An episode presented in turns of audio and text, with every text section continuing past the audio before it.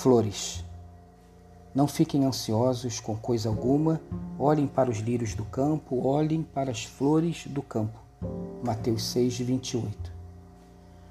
Como ser livre da ansiedade? O que uma frágil flor do campo pode me ensinar sobre a vida? Foi quando, em meus devaneios, o meu amigo Alberto Caeiro barra Fernando Pessoa tomou a palavra e disse: Quando vier a primavera, se eu já estiver morto, as flores florirão da mesma maneira, e as árvores não serão menos verdes que na primavera passada. A realidade não precisa de mim. Sinto uma enorme alegria ao pensar que a minha morte não tem importância nenhuma. Esse entendimento me tranquilizou. Se você se julga muito importante, então tudo dependerá de você, mas se você se sente humilde, então tudo dependerá de alguém maior que você. Você estará finalmente nos braços do Pai e poderá dormir em paz.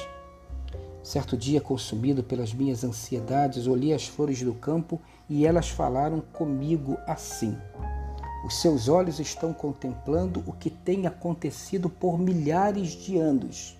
Sim, Jorge, por milhares de anos assim temos florescido. Por outros milhares de anos, assim continuaremos a florescer.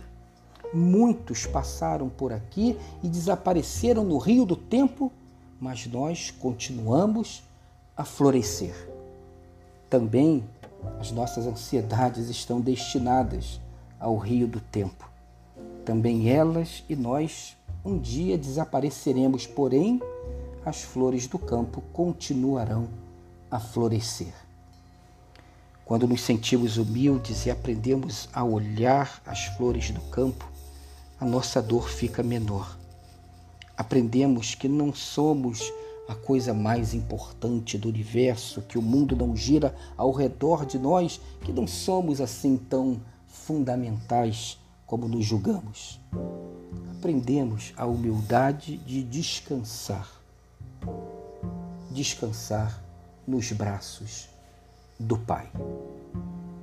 Um bom dia abençoado e abençoador, florido para você.